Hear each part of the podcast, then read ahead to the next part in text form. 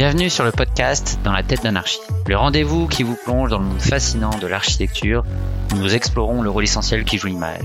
Je suis Xavier Lepenec, fondateur d'XLP Studio, une agence spécialisée dans la réalisation de perspectives pour les architectes et les promoteurs. Dans ce podcast, nous partons à la rencontre d'architectes qui partagent leur histoire, leur inspiration et nous racontent comment ils utilisent la magie de l'image. Si cet épisode te plaît, tu peux le partager en le taguant ou lui laisser 5 étoiles sur Apple Podcast. Merci d'être avec moi aujourd'hui et maintenant, place aux artistes.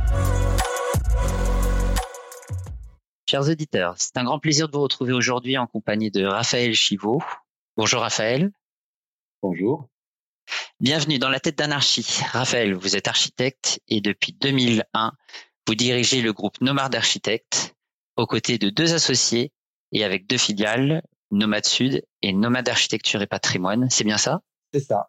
Super. Donc, on va démarrer en parlant de votre parcours. Pouvez-vous nous décrire votre parcours et ce qui vous a donné envie de devenir architecte?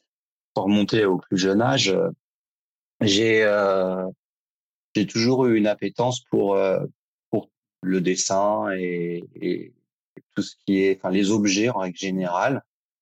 Euh, j'ai eu la chance euh, de d'assister. Enfin, ma mère était assez était amie euh, avec Paul Andreu.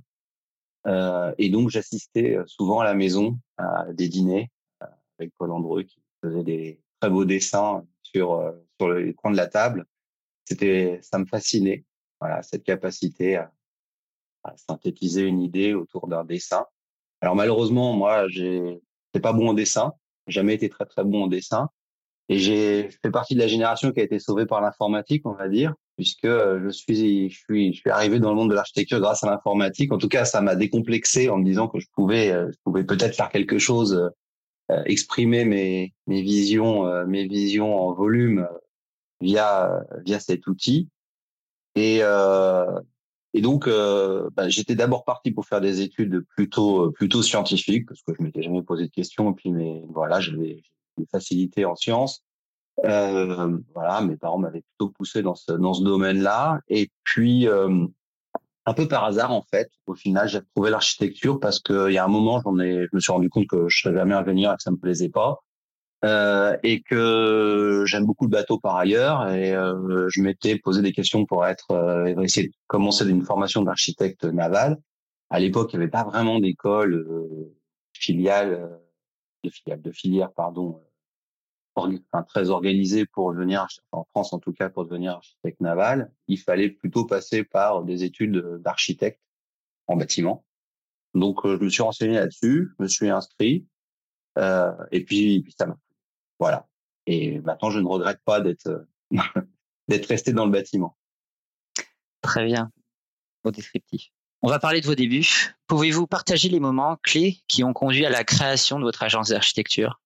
Alors l'agence euh, Nomade, elle a commencé euh, sur euh, sur les bancs de l'école d'architecture puisque donc Vincent Le Garec, Mathieu Laviole et moi-même on s'est donc rencontrés à l'école. Et plus particulièrement pendant les cours d'histoire de l'architecture le lundi matin qui était passionnant mais parfois un peu fastidieux et on aimait bien discuter ensemble de ce qu'on avait fait du week-end de voilà, entre, ce qui nous empêchait pas un peu d'écouter les cours quand même mais on a un peu, on, on a sympathisé comme ça. Euh, et on s'est retrouvé autour de autour de la voile, du bateau, du plaisir de la mer, et on a commencé à, naviguer euh, tous les trois ensemble.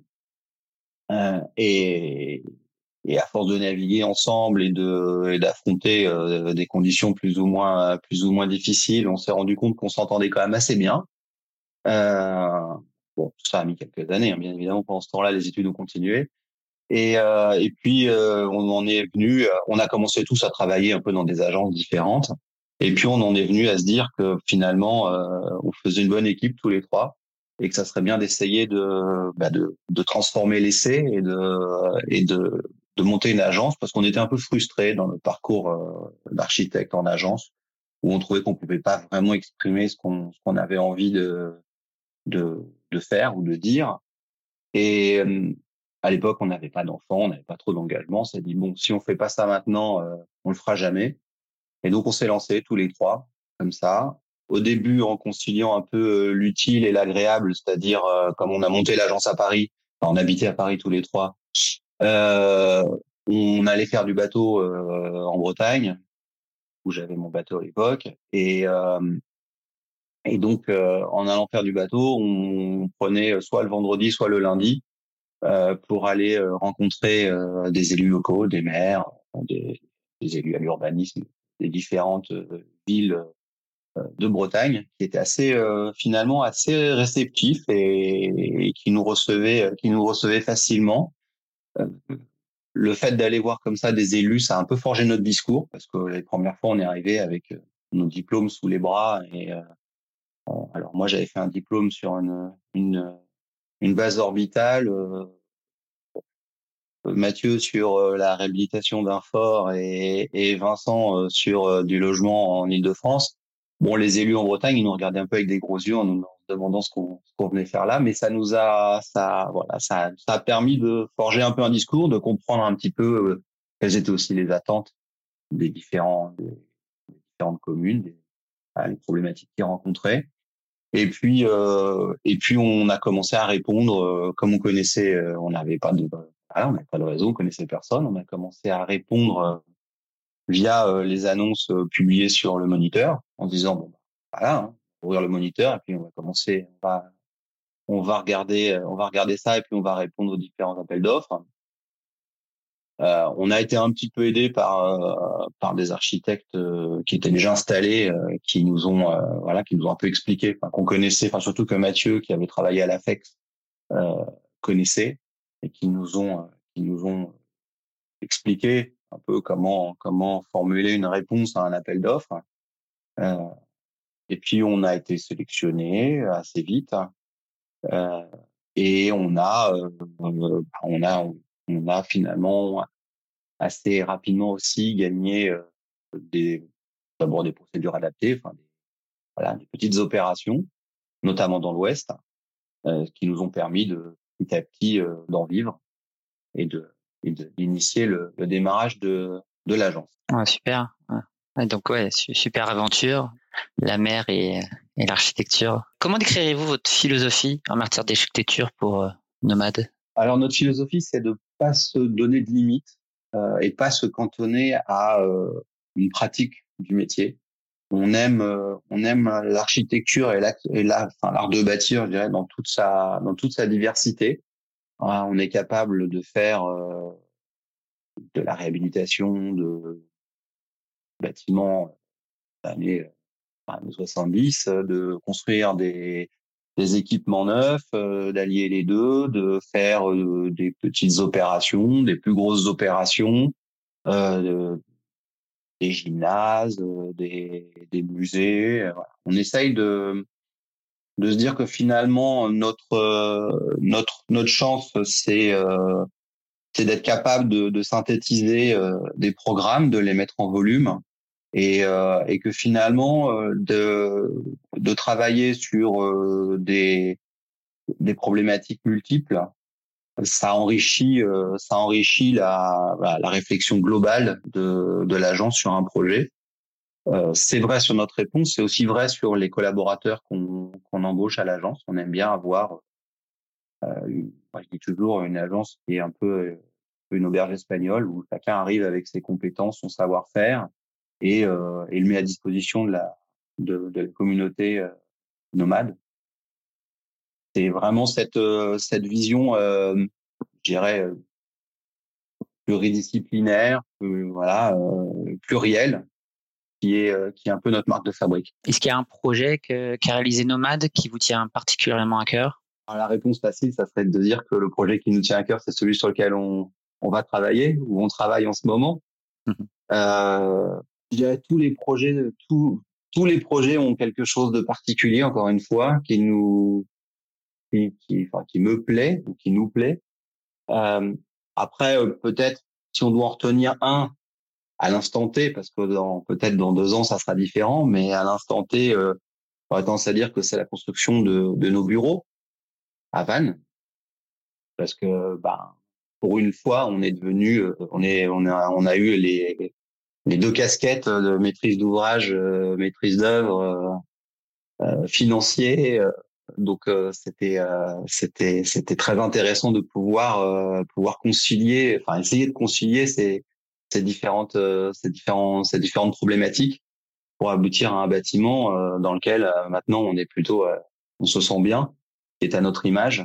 Donc voilà, c'est c'est pour l'instant un bâtiment assez emblématique. Après, il y en a, voilà, il y en a plein d'autres. Un autre, on pourrait dire un autre, c'est notre première, notre première maison, la première commande, une maison à, à Quiberville, une maison en bois pour pour une artiste euh, qui voulait vivre dans son atelier. Ça nous a, ça nous, ça nous a marqué parce que on était tout jeune, à peine sorti de l'école et, et et une une dame qui était qui avait à l'époque euh, plus de 70 ans, euh, nous a confié toutes ses économies pour euh, faire construire la maison de ses rêves, euh, alors qu'on n'avait aucune aucune expérience, aucune référence. C'était quand même très, c'était bon fait de sa part, et on, on lui, on, encore maintenant, on lui est un peu reconnaissant de ça parce que ça, ça a initié le, ça a initié ce que le, le parcours de l'agence actuelle. Et cette maison, ça fait longtemps que. Alors, pendant ce qui était rigolo, c'est que pendant longtemps, elle nous envoyait chaque année une carte postale de la maison.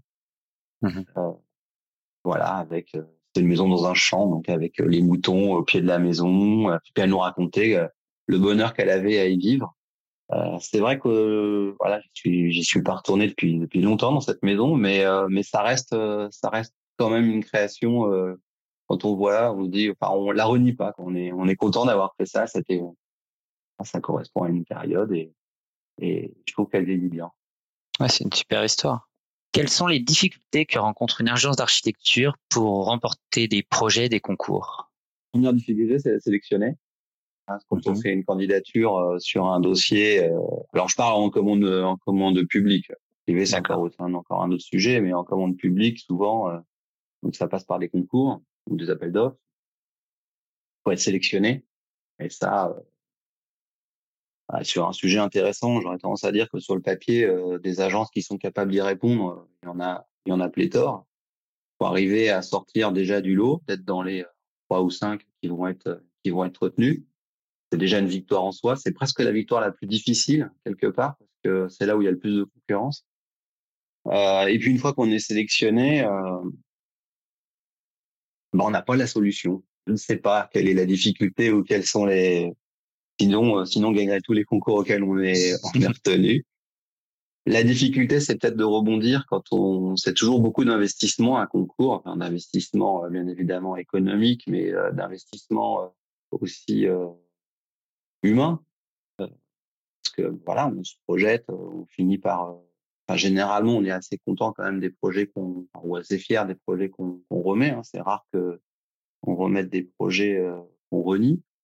Euh, donc c'est toujours euh, quand on gagne, c'est magique, c'est magique. Mais quand on perd, c'est quand même, euh, c'est voilà, c'est il faut il, faut euh, il faut se redresser derrière. surtout que on n'a jamais, on ne sait pas pourquoi. Par moment, on a des on a des vagues, on a des vagues très positives et on gagne on gagne quasi tous les concours courants. Et puis il y a d'autres moments où c'est l'inverse. Et on voit quand on fait un projet noir, euh, c'est un projet blanc qui sort. Euh, quand on fait un projet blanc, c'est un projet noir qui sort, et ainsi de suite. Et donc, on se dit que finalement, on, a la, on est, on, est, on n'a vraiment pas la chance de notre côté. Et euh, bah, il faut, faut arriver à, faut arriver à rebondir. C'est là où c'est bien d'être plusieurs associés parce que bah, on se, on se soutient là-dedans. Mais après, quelles sont les principales difficultés? Voilà, les difficultés, c'est surtout de surmonter la défaite, je dirais. D'accord. Est-ce que l'image, la perspective euh, sont des éléments qui, euh, qui vous aident pour euh, gagner des concours ou des projets? Oui, l'image est l'image reste un, le vecteur euh, principal de communication autour d'un d'un projet. Même si l'arrivée de la maquette numérique et des voilà la possibilité de d'exporter sur des supports tels que tels, tels que smartphones des des, des volumétries qui sont quand même assez maintenant assez poussées et avec des matérialités qui, s'approchent de plus en plus de d'une image presque réelle. Euh, il n'en reste pas moins que le l'image de perspectiviste, on va dire, reste un reste vraiment le l'élément l'élément majeur du projet sur sur sur lequel les gens vont discuter et vont vont se forger une idée ou une première impression sur le projet. C'est par moments des choses qu'on regrette d'ailleurs parce que quand on fait des projets complexes, l'image c'est une chose qui peut en plus évoluer. Euh, le, le, je dirais le, la, la, formalisation du programme, le fonctionnement du bâtiment, c'en est une autre. Euh, et euh, nous est arrivé euh, de, de, perdre des concours. Bon, quand on perd un concours, on demande toujours à, à, à voir le projet lauréat. Et euh, quand on voit que le projet lauréat il, il fonctionne pas, en tout cas nous à notre sens il fonctionne pas, ça nous fait ça nous fait mal. Et quand on nous dit que c'est parce que euh, le maire ou euh, je ne sais pas quel élu a voilà s'est arrêté sur sur l'image parce qu'il a bien aimé euh, la touche de verre à gauche qu'il y avait ou le bout de bois à droite, on est un peu on est un peu frustré.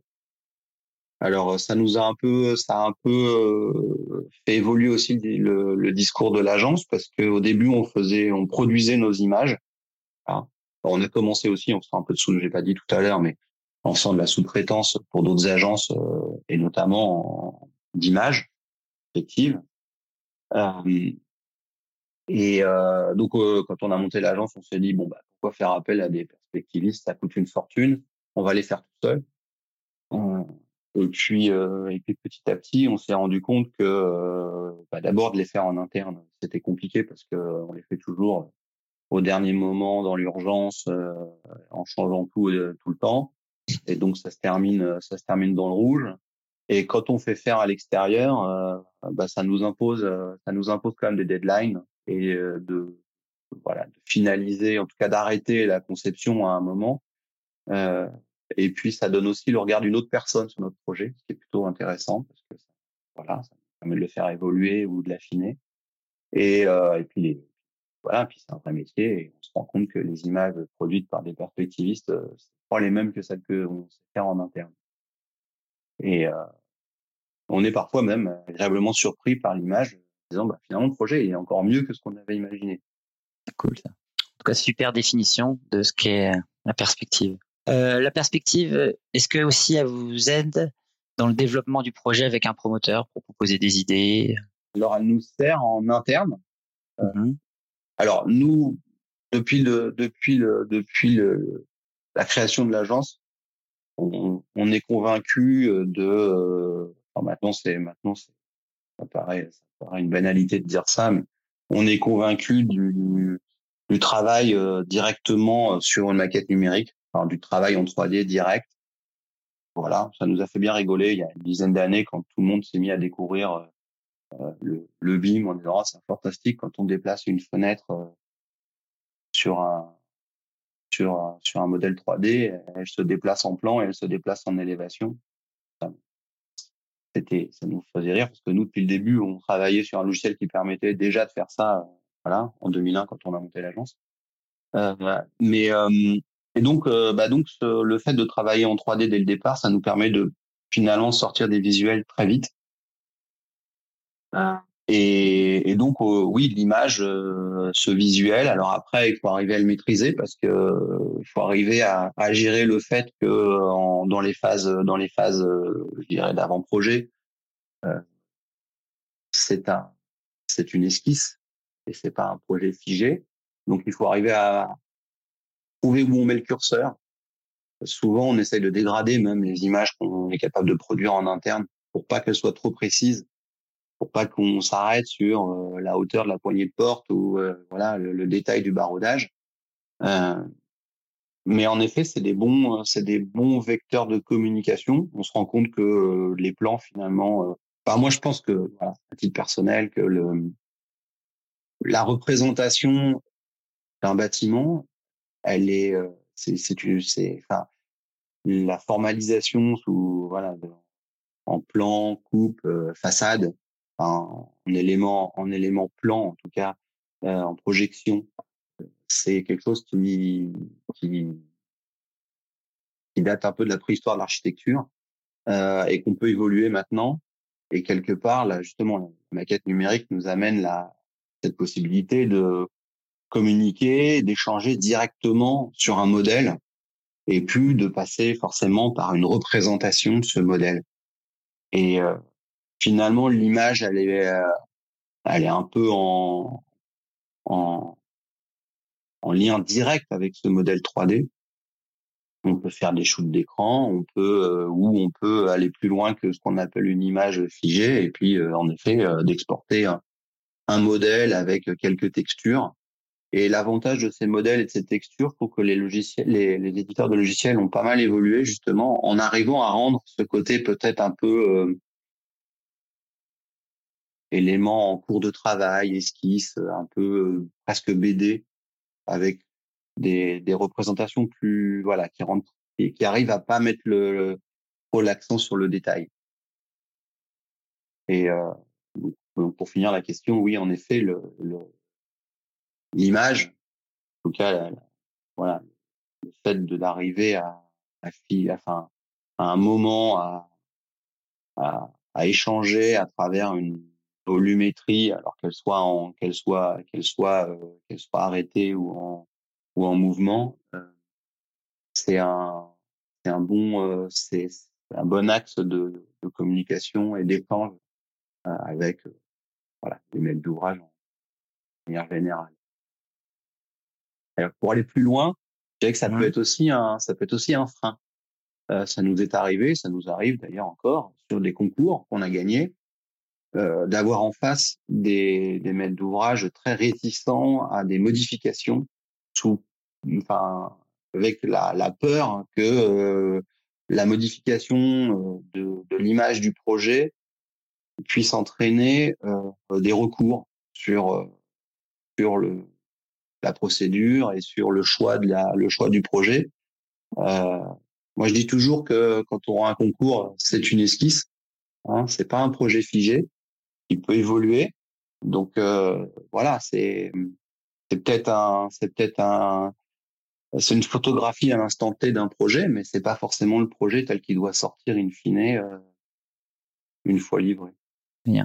L'image ou la perspective euh, est-elle essentielle aussi pour obtenir l'adhésion des services d'urbanisme de la mairie Alors là, moi, je trouve pas. Pour le coup, euh, je trouve qu'on a en face de nous des gens qui qui savent parfaitement lire des plans, coupe façade. Un peu le coup, ils sont ils sont euh, aguerris à, à la lecture des de cette représentation euh, planaire des bâtiments. Euh, quand même peut-être pour certains euh, plus plus à l'aise avec ces représentations qu'avec d'autres éléments. Donc non, nous on, passe très peu très peu par de l'image pour communiquer avec les services, en tout cas des services techniques entre guillemets. Après, oui, vis-à-vis des élus, encore une fois, c'est sûr que quand un projet à l'aval d'un élu pour, enfin, ou des élus pour euh, sur son voilà sur sa sur sa formalisation, le plus facile de le faire passer auprès des services d'urbanisme. Mais bon, ils vont quand même vérifier, euh, bien évidemment, les hauteurs, etc. Et ça, mhm. sur l'image, ils ont plus de mal. Oui. Est-il un bâtiment ou un architecte en particulier qui vous a inspiré? Oui. Bah, je disais, euh, je disais en préambule que euh, les dîners à la maison où Paul Andreu était, était là, ça m'a forcément influencé. J'ai forcément regardé ce qu'il faisait. Euh, et justement, d'ailleurs, l'éclectisme de sa, de sa production euh, et de son parcours euh, nous a un peu, euh, nous a un peu guidé de loin, on va dire. Que j'ai jamais eu d'échange spécifique avec lui sur sur sur le sujet. Euh, donc voilà. Après, moi, j'ai été aussi assez influencé par les meilleurs. voilà, ça me parle l'architecture très poétique me parle.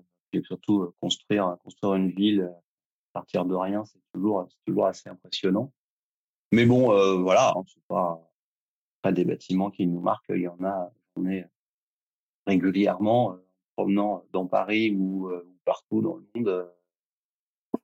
toujours des bâtiments qui soient, qui soient, qui soient connus ou pas, qui, qui m'impressionnent parce que, voilà, parce qu'ils ont un rapport à l'espace public, là, un rapport à l'alignement, un détail qui, qui, qui m'intéresse.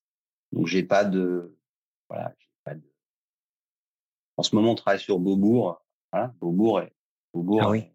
dans le centre Pompidou, c'est un bâtiment euh, voilà, qui est assez qui est assez incroyable et euh, mmh. un bâtiment que, que j'ai toujours beaucoup aimé, personnel, et qui en travaillant dessus, en essayant de rentrer dans sa dans sa dans sa complexité, dans sa en même temps sa, sa simplicité euh, euh, exprimée, mais qui derrière génère énormément de complexité.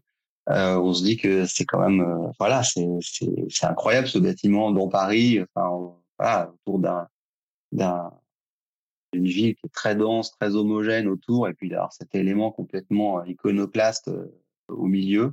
On se dit qu'on pourrait plus faire ça maintenant alors plus que le bâtiment c'est presque le geste qui me que je trouve fascinant maintenant c'est à dire que voilà est à faire un truc comme ça plein plein cœur du, du marais c'est quand même c'est quand même c'est quand même c'est quand même une sacrée gageure.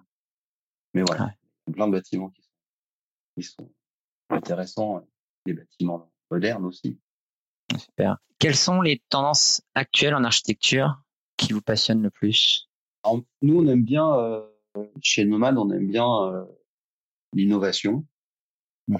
donc ce qui nous passionne le plus en ce moment c'est euh, c'est tous les les réflexions autour euh, des différents modes de construction qu'on peut qu'on essaye de enfin, quelque part on n'invente rien c'est ça qui est magique c'est qu'on ne fait que recycler les, ou réemployer des, des techniques qui existent déjà. Donc c'est vrai qu'il y a la construction terre voilà qui, qui essaye de qui, qui se développe petit à petit qui commence à rentrer un peu plus dans le enfin qui commence ouais à rentrer dans je dirais dans le vocabulaire un peu plus courant de l'architecture même si c'est encore un peu expérimental.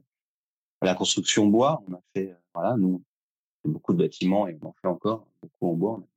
A une vraie, une appétence pour le bois, que c'est assez propre, le, détail est très fin. Néanmoins, on a construit euh, notre agence, notre bâtiment, on l'a construit en béton. On aime beaucoup le, aime beaucoup le béton.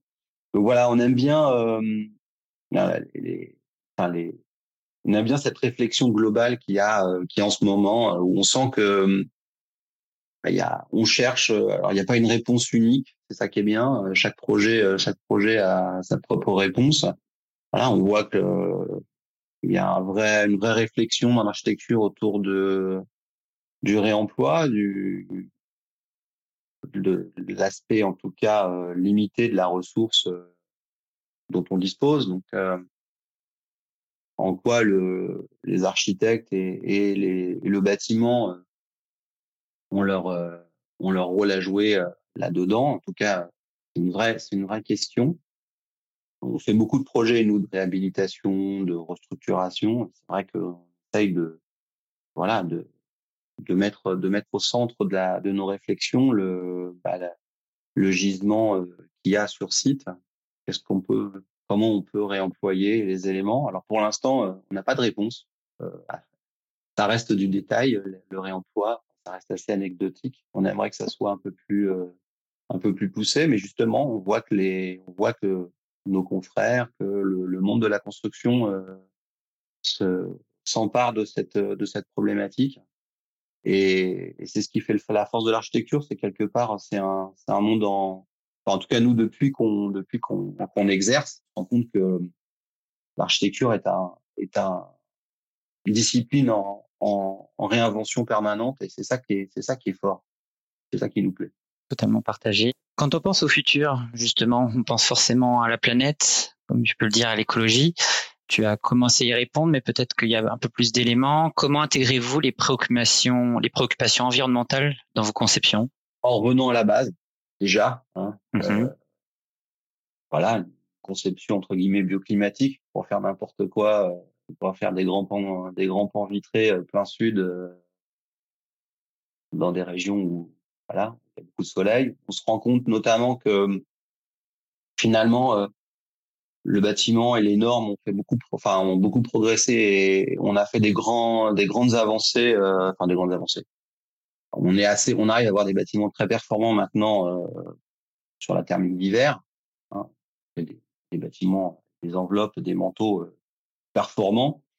Que je pense que un des, une des vraies problématiques, c'est maintenant la thermique d'été, le problème de surchauffe des bâtiments, de la qualité de l'air intérieur, parce que ben voilà, quand on quand on se ferme, de la ventilation et du renouvellement de l'air.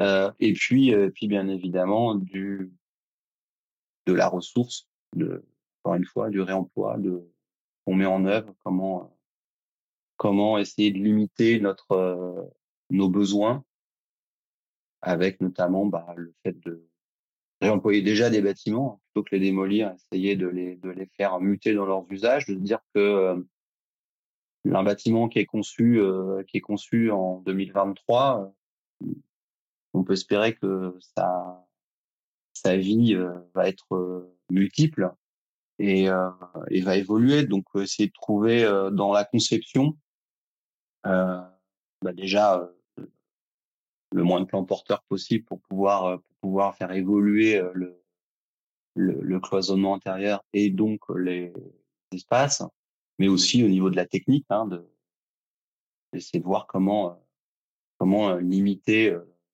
les gaines, comment limiter toute la toute la tripaille d'un bâtiment pour qu'il puisse aussi évoluer euh, facilement, s'adapter aux futurs usages.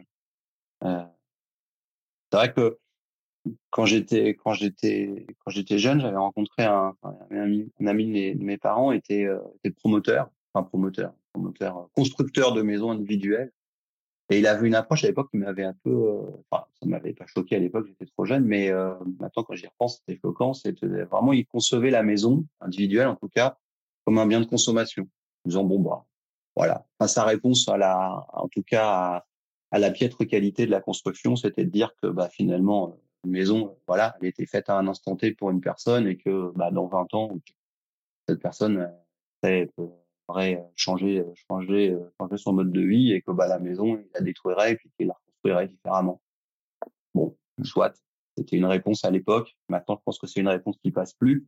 Maintenant, on peut plus se dire que bah, la maison, elle est en effet, elle a une forme figée à l'instant T, mais que bah, dans 20 ans, justement, sa forme ne sera plus la même. il faut imaginer qu'elle puisse, qu'elle puisse muter en gardant ces éléments essentiels pour pas avoir, pas avoir à démolir consommer de la matière pour rien. Très bien. Bon, ben, merci beaucoup, Raphaël, pour ce moment d'échange autour de l'architecture et de l'image. J'espère que les auditeurs ont passé un bon moment en nous écoutant. À très bientôt pour de nouvelles découvertes dans le monde captivant de l'architecture dans, dans la tête d'anarchie. Merci. Merci. À bientôt. Bientôt.